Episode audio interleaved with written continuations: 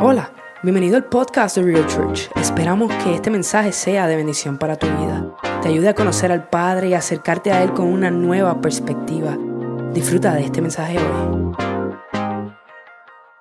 Bienvenidos a Real Church nuevamente para los que están aquí por primera vez. Esto decimos que nuestra iglesia es su casa. Estamos esperándolos. Créeme que oramos para que usted viniera a este lugar. Para los que nos sintonizan a través de los canales de, YouTube, Facebook o cualquier otro de los medios de podcast, bienvenidos. Antes de comenzar eh, el mensaje, la palabra que yo sé que el Señor me ha permitido tener en mi corazón para proveerles, quiero comenzar con una oración porque es importante separar este tiempo. Amén. Padre, este tiempo es tuyo. En este tiempo estamos conmemorando el año 245 de esta nación, mas sin embargo tú nos has demostrado lo que es tener verdadera libertad. En ti, Señor, confiamos y te pedimos, Señor, que nos ayudes a literalmente dar la palabra como tú quieres que se dé. Que las emociones estén completamente fuera de lo que estamos haciendo y que tu Espíritu sea quien nos guíe. Te pido, Padre Santo, por, por los países afectados por las inclemencias del tiempo en estos momentos. Te pido por nosotros que nos estamos preparando, que no sabemos qué sucederá mañana, pero queremos confiar en ti plenamente. Te pido por las familias que están en incertidumbre en el área de Surfside, aquí en Miami, a causa de las circunstancias que están pasando tan fuertes. Y también por nuestros hermanos que posiblemente estén en su corazón orar o llegar a tu casa y no pueden. O no pueden adorarte en libertad como lo hacemos nosotros debido a, a los beneficios que tenemos en esta nación. Por ello te pedimos porque sabemos que tú estás con ellos como estás con nosotros. En el santo nombre de Jesús. Amén. Bueno, ¿quién quiere recibir una palabra del Señor? Yo quiero darla. ¿Quién quiere recibirla? Ayúdame a, predicar hoy día. Hoy voy a, voy a estar hablándoles bajo el tema marcando la diferencia. Marcando la diferencia. Y quiero hacer énfasis en unas palabras que dijo el apóstol Pablo a la iglesia que estaba en Galacia, que es la región que hoy conocemos como Turquía. Estas palabras están en Gálatas capítulo 5, versículo 1. Y presta atención, iglesia. Jesucristo nos ha hecho libres. Y repito, Jesucristo nos ha hecho libres. Él nos ha hecho libres de verdad. Así que no abandonen esa libertad ni vuelvan nunca a ser esclavos de la ley. Esto es un planteamiento que muchos hacemos, pero en verdad, y me incluyo, a veces fallamos a Él.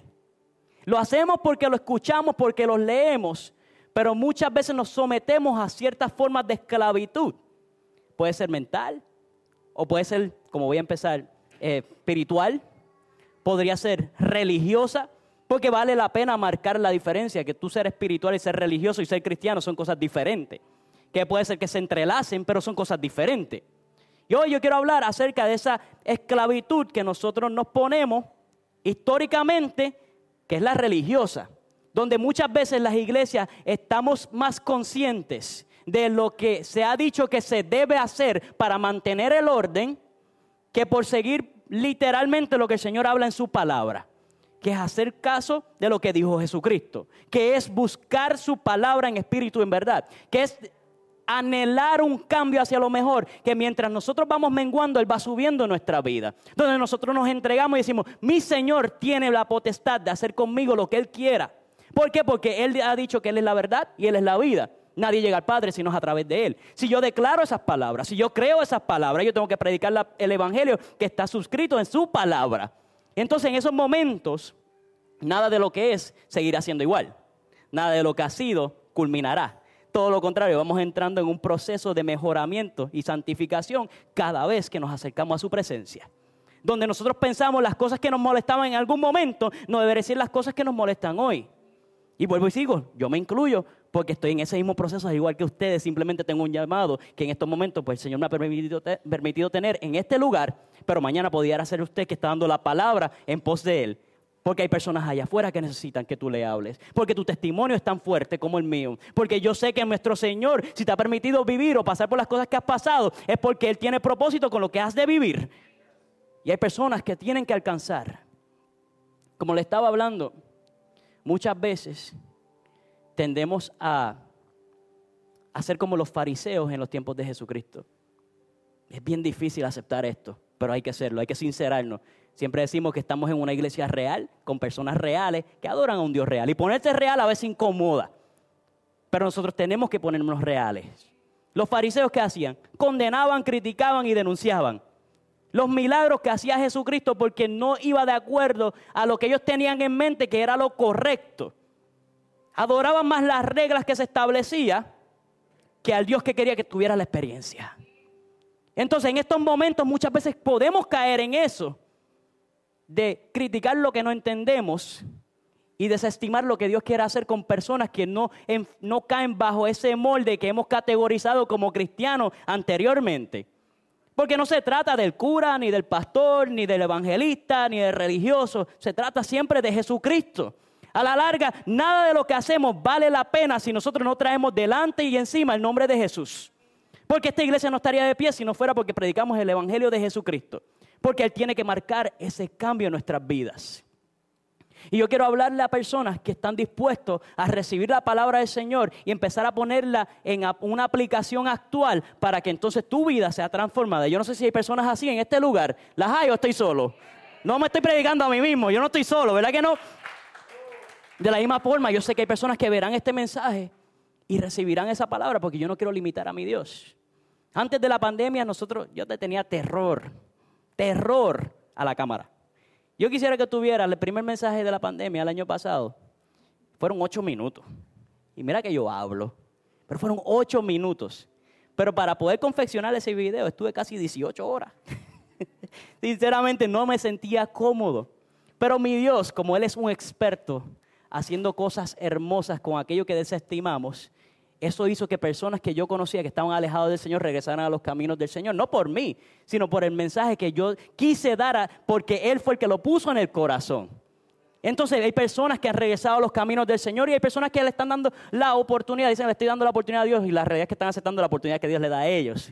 Hay que poner todo en perspectiva y en contexto, ¿verdad? Entonces nosotros creemos que en estos momentos el Señor está llamando a un pueblo a que viva en una libertad correcta, una libertad que pone las prioridades en su lugar, una libertad que nos va a confrontar y va a hacer que nos incomodemos a tal forma que no tendremos otra opción más que cambiar y empezar a aplicar lo que el Señor ha puesto. Porque la palabra dice que Él destruyó el yugo, no que simplemente lo rompió para que lo carguemos. O sea, si Él rompe un yugo, a veces es más fácil seguir cargando los rotos que soltarlo y someternos a un cambio. Entonces, si el Señor quiere que nosotros empecemos a buscarlo de una manera distinta a la que nos enseñaron en estos tiempos, porque la iglesia contemporánea no puede continuar haciendo lo mismo, sino empezar a moverse hacia tener experiencias nuevas con el Señor. Claro, está dirigido por la palabra, pero el Señor quiere que sean experiencias frescas, porque así mismo lo dijo en el libro de Isaías, que en estos tiempos tendríamos algo nuevo con el Señor. Y yo no sé quién lo quiere, pero yo sí lo quiero. Yo lo quiero que mis hijos lo experimenten. Yo quiero que los niños que están en el área de atrás salgan de allá atrás literalmente hablando palabras de profecía, porque lo dice la palabra, no lo dice el pastor. Pero tenemos que creérnosla y no desestimar lo que el Señor está haciendo y mucho menos meterlo en una caja. Dios quiere que nosotros nos basemos en una experiencia que aunque la emoción es buena, pero no se quede en emoción porque la emoción no es duradera. La emoción es pasajera igual que nuestros sentimientos, muchas veces son pasajeros. Pero si nos dejamos llevar por la emoción, no vamos a cambiar. Tenemos que tener un compromiso donde nuestros conceptos, las percepciones y las parcialidades tienen que ser modificadas para reflejar su historia dentro de nuestra historia. So, la forma de mirar a la gente tiene que cambiar. La forma en que nosotros desestimamos a la gente tiene que cambiar. La forma en que nosotros nos desestimamos nosotros dentro del propósito que nos da. Porque si estuviéramos listos no nos llamaba. Porque empezamos a confiar en nuestras habilidades más que en lo que Él puede hacer a través de nosotros. ¿O acaso Jesucristo no fue a buscar al que estaba cojo, al que estaba ciego, al aquel que era paralítico, que no podía hablar, aquel que estaba muerto, lo volvió a la vida? Eso no se trata de bueno y malo, sino de muerte y vida. Porque podemos conocer de Cristo y no conocer a Cristo. Y eso es lo que yo quiero evitar en este tiempo. Y sí lo repito porque es que me importa que la gente lo entienda.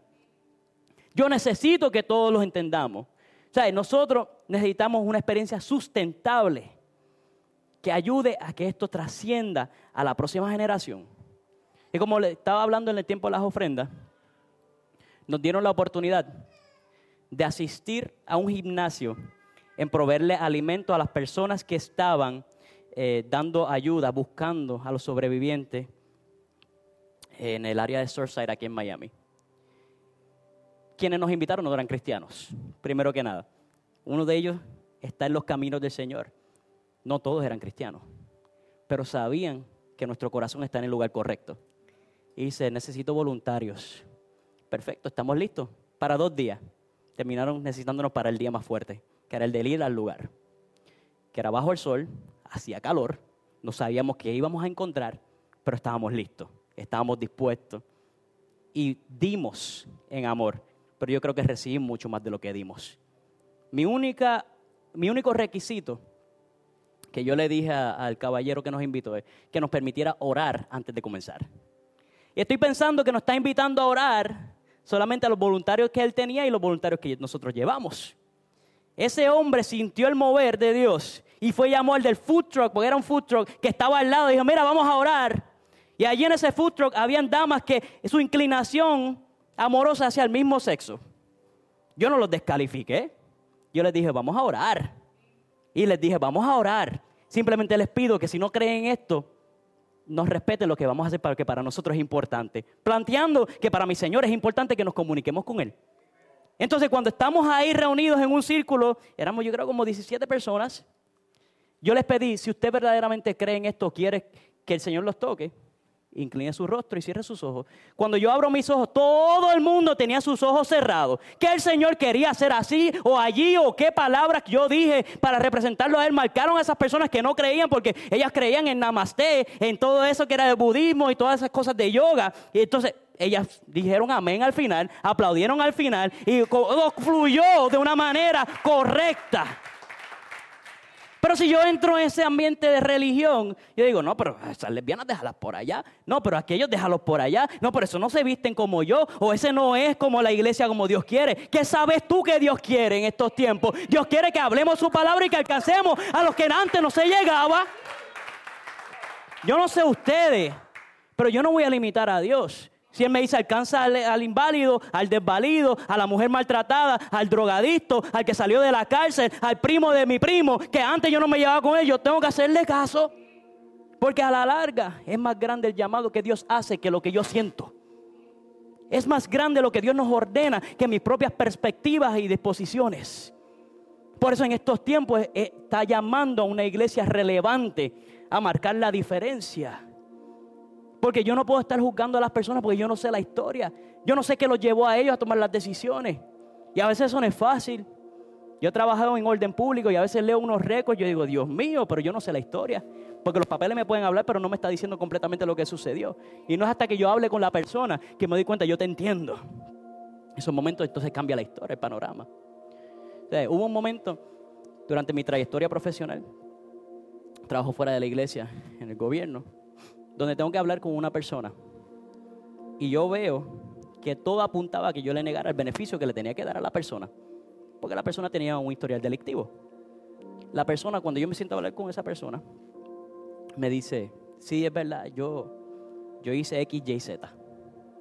Pero era porque yo necesitaba proveerle a mi hijo, quien no tenía un uniforme para la escuela, que no tenía zapatos, yo no me atrevía a mandarlo para la escuela en chancletas, como decimos en sandalia, y con, y con un uniforme viejo para que se mofaran de él y marcarlos negativamente. Yo prefería pasar un tiempo en la cárcel, unos dos días en la cárcel, que a que mi hijo pasara por eso. Y aunque yo lo comprendo, no lo justifico, pero tocó mi corazón porque yo entiendo. Porque mi padre estuvo dispuesto a dar su hijo por mí, que yo para mí, que posiblemente hay momentos que me he visto con menos valor que lo que él me ve. Entonces, cuando tú empiezas a ponerte la perspectiva en los zapatos de la otra persona, no justifiques lo que no es justificable, pero puedes entender. Y dice, ahora yo comprendo. Y no puedo hablar de lo que sucedió en el caso, pero puede ser que la persona salió bien. ¿Por qué? Porque yo entendí. Porque el Señor me dio cierto nivel de autoridad para poder ejercer, para ayudar a otra persona. ¿Hay cuántos de nosotros el Señor nos está dando una autoridad que a veces la estamos limitando por un tanto miedo a lo que dirán o lo que ocurrirá porque no está dentro de ese parámetro. Si está fuera de la ley, no lo haga. Si está fuera de la ética, no lo haga. Y si está fuera de los parámetros que el Señor ha establecido en su palabra, no lo haga. Fuera de eso, el Señor nos está dando margen para pisar la línea. Pero tenemos que estar dispuestos a hacerlo. Tenemos que estar dispuestos a cambiar. El Señor quiere que nosotros entonces comencemos a movernos a un punto donde no tan solo estemos dispuestos, sino también estemos disponibles. Y hay personas que nos van a llamar y vamos a decir que sí, pero después porque somos desorganizados, muchas veces lo llamamos y nos excusamos y decimos, no, no, es que te había dicho que sí, pero en verdad que no podía. No, no, no, la palabra dice que nuestro sí es sí, nuestro no es no. Hay que cuadrar alrededor de eso, aunque nos duela a nosotros mismos.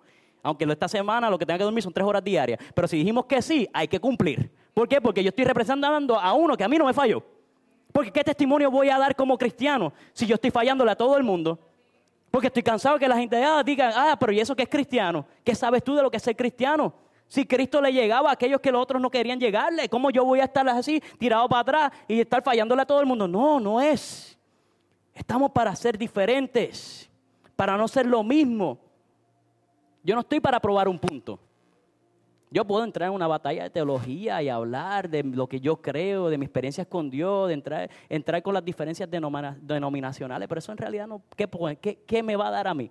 ¿Que le gané al hermano que yo sé más que él? No, ¿Y quién está mirando alrededor de nosotros que posiblemente no conozca y dice, mira esos dos cristianos peleando por esa tontería? Están peleando por cómo dan la Santa Cena.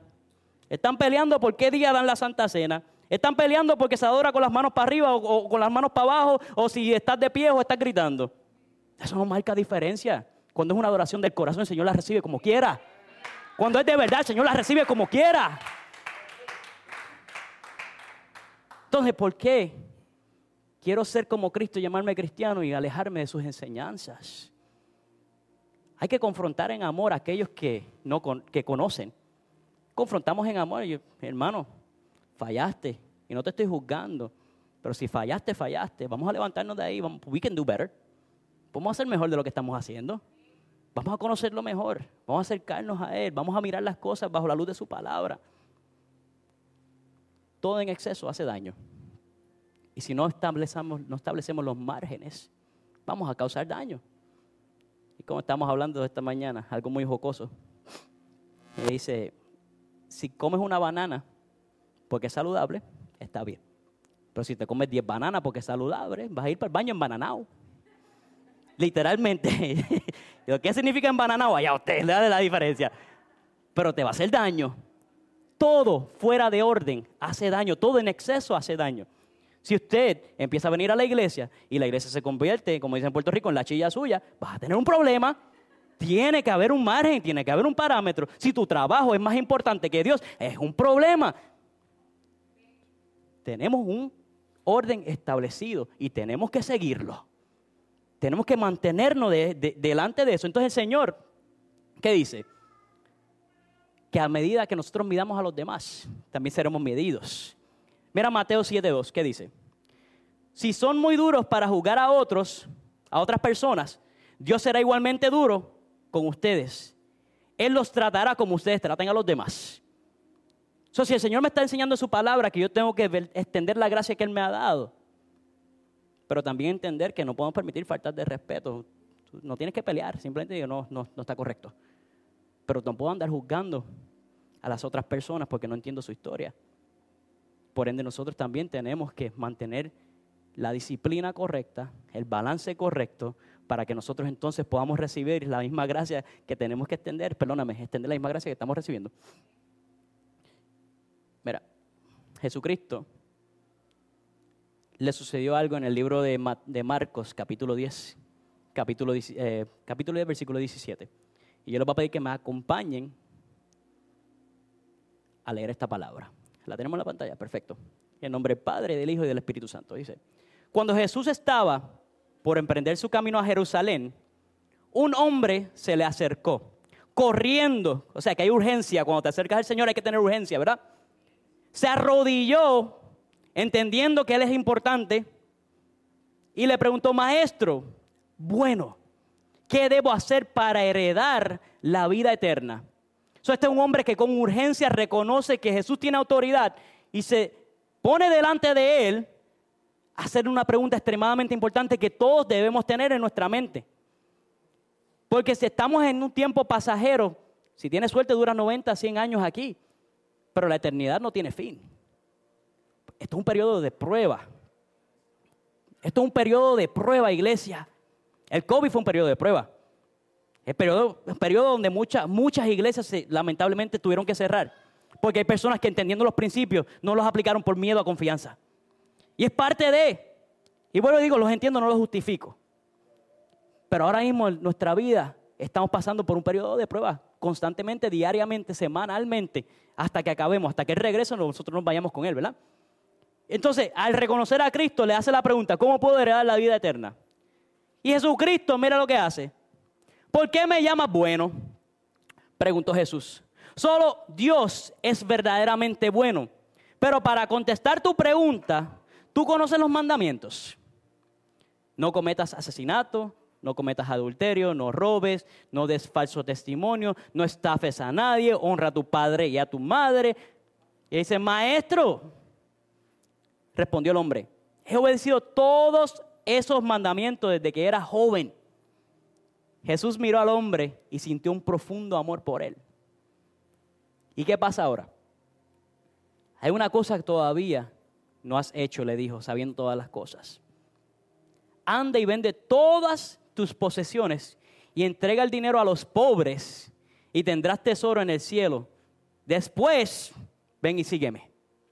Al oír esto, el hombre puso cara larga y se fue triste porque tenía muchas posesiones. Jesús miró a su alrededor y dijo a sus discípulos, qué difícil es para los ricos entrar en el reino de Dios. Los discípulos quedaron asombrados desde de sus palabras, pero Jesús volvió a decir, queridos hijos, es muy difícil entrar en el reino de Dios. De hecho, es más fácil que un camello pase por el ojo de una aguja que un rico entre en el reino de Dios. Los discípulos quedaron atónitos. Entonces, ¿quién podrá ser salvo? Preguntaron. Jesús los miró fijamente y dijo, humanamente hablando, es imposible. Pero para Dios, no, para Dios no. Con Dios todo es posible. Entonces Pedro comenzó a hablar. Nosotros hemos dejado todo para seguirte, dijo. Así es, respondió Jesús. Y les aseguro que todo el que haya dejado casa o hermanos o hermanas o madre o padre o hijos o bienes por mi causa y por la buena noticia recibirá a cambio cien veces más el número de casas, hermanos, hermanas, madres e hijos y bienes junto con persecución. Ahí, ahí, no sé si vamos a aplaudir. Aplauda lo otro. Pero junto con persecución, o sea que el momento difícil viene. Pero el momento que llegue la persecución, te está diciendo que vas a tener con tus hermanos, con tus hermanas, con tu padre, con tu madre, con las personas que tú has de escoger de ser tu familia. O sea, que si estás en esta casa, quiero decirte, esta es una familia que, que tú has permitido que llegue a tu vida, que no vamos a representar perfección, te lo digo desde ahora, a todos nos falta un tornillo, pero juntos hacemos la máquina completa. Aquí no falta nada, entre todos. entre todos vamos a ser completos porque Él es quien nos llena porque Él es quien nos completa. Y conste que los momentos difíciles van a venir, Él lo menciona. Estamos, porque estamos dejando todo a causa de Él. Y hay personas que puedan hablar y decir, no me, por favor no me quites la pantalla. Pues regresamos a eso ahora, y un, paréntesis. No vamos a decir que en este caminar cristiano vamos a pasar por esos momentos donde vamos a cuestionar si verdaderamente lo que estamos haciendo es lo correcto si este verdaderamente es el plan de Dios. Si yo soy lo suficientemente bueno o si estoy lo suficientemente limpio para disque representar a Dios. Y todo es válido. Todas esas preguntas son necesarias. Pero si nos damos cuenta, Él dice que estaremos con Él. Él nos dice que no vamos a estar solos. Él dice que aquí vamos a continuar a pesar de que vamos a recibir persecución y en el mundo que vendrá, esa persona tendrá la vida eterna. Pero muchos que ahora son más importantes en ese día serán los menos importantes. Y aquellos que ahora parecen ser menos importantes en ese día serán más importantes. El Señor quiere avergonzar a los sabios haciendo grandes cosas con aquellos que ellos mismos dicen que son menos. Y su iglesia no está compuesta de personas que saben cómo llevar su vida entera nosotros estamos aquí para ayudarnos, pero tenemos que aprender a cambiar esto. Tenemos que aprender a cambiar esto. Y Él es el único que puede hacer la sincronización perfecta para que entremos en una mentalidad de reino, donde verdaderamente nos preocupe la dolencia de nuestros hermanos, donde verdaderamente celebremos las promociones de los próximos, donde nosotros querramos continuar esta obra pensando en la próxima generación. Y eso es un problema que ha afectado el cristianismo por mucho tiempo, porque muchas veces, porque no tienen canas, decimos que no están listos, cuando verdaderamente los que están listos, el Señor es el que los envía y no somos nosotros los que ponemos la traba cuando Él es el que abre la puerta. Porque entonces no estamos llevando el cristianismo correcto. Yo quiero ver niños predicando, yo quiero ver jóvenes desenvolviéndose en, todos esos dones de profecía que el Señor quiere dar. Pero si yo no empiezo a abrir la puerta, si yo no pienso a creer en ellos, si yo no los disipulo, y si ustedes no me ayudan, va a ser una iglesia que en su momento dado, si yo muero, se quedó aquí. Entonces, ¿de qué nos vale? ¿De qué nos vale? Yo no, debe, no debería pasar así. ¿Sabe que el hierro es prácticamente indestructible? Pero ¿sabes qué puede destruir el hierro? El mismo óxido, el moho. O sea, así mismo pasa con la mente de nosotros mismos. Tal como el óxido, el óxido lo produce el mismo hierro y eso mismo lo destruye, nosotros y nuestra mentalidad pudiera destruir el propósito que Dios nos dio. Y aquí yo no quiero que nadie aborte su propósito, sino que pueda desenvolverse en la estructura que Dios le dio, siendo fieles a su llamado, siendo, entendiendo cuán importantes son, no tan solo para mí, sino para Él, que es el que verdaderamente tenemos que entender que es el que nos está llamando. Familia, estos son tiempos de importancia. Son tiempos donde nosotros vamos a ver cómo las personas entienden, como, entendieron los discípulos, que Jesucristo no estaba diciendo al joven rico que entregara su riqueza porque Cristo quería el dinero. Hay personas que predican eso. Eso no es. Hay que leer bien entre líneas. Dáselo a los pobres. Y entonces ven y sígueme. No es que al Señor le importe más los dineros, sino que le importa la condición de nuestro corazón. Porque para el joven lo más importante era su dinero y sus riquezas. Pero Pedro siempre habla. Pero yo entregué todo y para mí no, para ti también va el camino difícil, mijo. No sé te va a hacer el eh, cheesecake. aquí hay un camino fuerte para seguir. Pero tenemos que estar perseverando, marcando la diferencia, cambiando nuestros pensamientos, nuestros preceptos y nuestras ideas para no ser esos fariseos modernos que tanto lastiman la iglesia y las personas que entran a ella. Porque no estamos llamados a hacer eso. Que aunque dije ahorita que trajemos corrección a aquellos que conocen, tenemos que extender la gracia a los que no. Bajo, claro está, bajo una comisión dada en orden, dejándoles saber lo que es mal y lo que está bien. Porque hoy en día, lamentablemente, hay muchas personas, muchos bebés con canas que no saben cómo ser hombres y damas que no saben cómo ser mujeres. ¿Por qué? No es su culpa. Es su culpa cuando una vez entienden o escuchan mantenerse en el lugar. Pero si no hay alguien que se lo enseñe, no van a poder entrar en lo que tienen que entrar para poder ejercer su rol. Y no hay personas que le digan, no está bien. Y nos toca, nos corresponde a aquellos que estamos llamados a llevar a esta próxima generación hacia la luz del Evangelio en hacer lo que, está, lo que nos corresponde para decir lo que está bien y lo que está mal.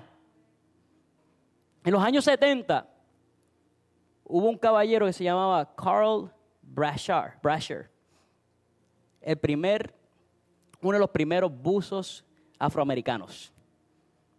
Y está en la película, pueden ver su historia, creo que es la película Men of Honor, una película, una película que me encantaba. ¿Qué pasa con este caballero? Que él permitió romper, se permitió romper el molde. Él permitió ser diferente. Sus padres, sus familias eran campesinos, eran personas que estaban dedicados a la agricultura. Pero su padre siempre le decía, sé el mejor en lo que te propongas hacer. Y ese hombre pasó por tantas vicisitudes durante su tiempo en el ejército, que tan solo entrar al ejército era difícil porque era el momento que el Navy se estaba eh, desegregando, estaba por fin aceptando que entraran las personas de color con los blancos, con los latinos y con los de otros colores, whatever. Y en esos momentos él pasa, todavía no lo dejan entrar a los mismos lugares que entraban las personas eh, blancas, pero él como quiera entraba. Él se atrevía porque él decía, yo soy igual a ellos. Entonces, luego de eso va a la escuela para ser un Master Salvage Diver, que es una persona que hace ciertas cosas debajo del agua que a uno de nuestros hermanos nos explicará en algún momento, yo no sé. Pero él tenía que entrar y poder armar cosas debajo del agua con las inclemencias del tiempo. y no permitían que se graduara. Pero él perseveraba. En contra de todo pronóstico, él perseveraba. Él no se rendía y perseveraba. Y estuvo nueve horas y media tratando de pasar la última prueba que necesitaba para graduarse. Y el dueño, el, el que estaba a cargo de la escuela decía, no se va a graduar porque no voy a permitirlo. Y como quiera se graduó. Porque él entendía que tenía el valor suficiente para perseverar y demostrar que podía ser otro. Igual que todos los demás o hasta mejor.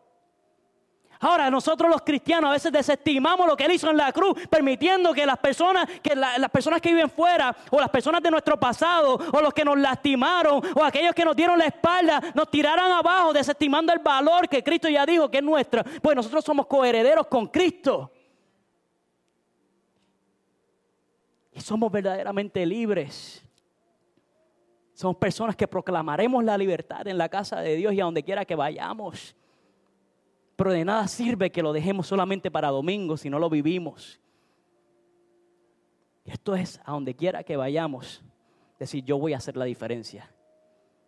Y aunque no ocurra nada sobre lo natural o normal, sobre lo normal, si mantienes la mentalidad en el lugar correcto y tu corazón protegido, no importa lo que digan o hagan en contra de ti, tú vas a mantener tus ánimos en el lugar correcto.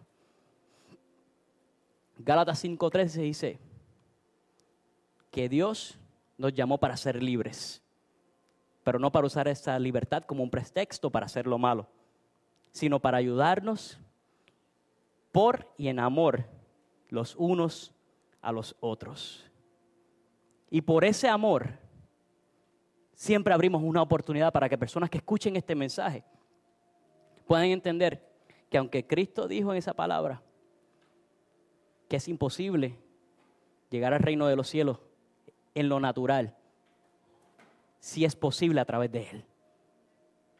Y muchas veces nos descalificamos de poder recibir esa bendición, porque decimos que no somos lo suficientemente buenos por nuestros errores y porque nos creemos las mentiras que nos han dicho a través de los años. Pero hoy yo quiero romper con eso nuevamente, tal como digo todos los domingos. Siempre hay una oportunidad para que la puerta del reino de los cielos se abra siempre va a haber una oportunidad para que se establezca el camino para llegar a donde el Señor. Donde aunque te alejes de Él mil millas, siempre estás a un paso de regresar a Él.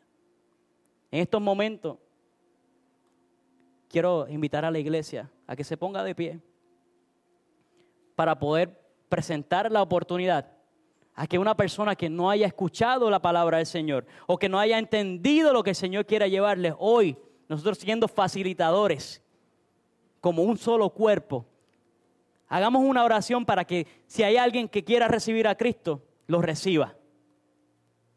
Ahí con nuestros ojos inclinados, con nuestro rostro inclinado y nuestros ojos cerrados, perdóname.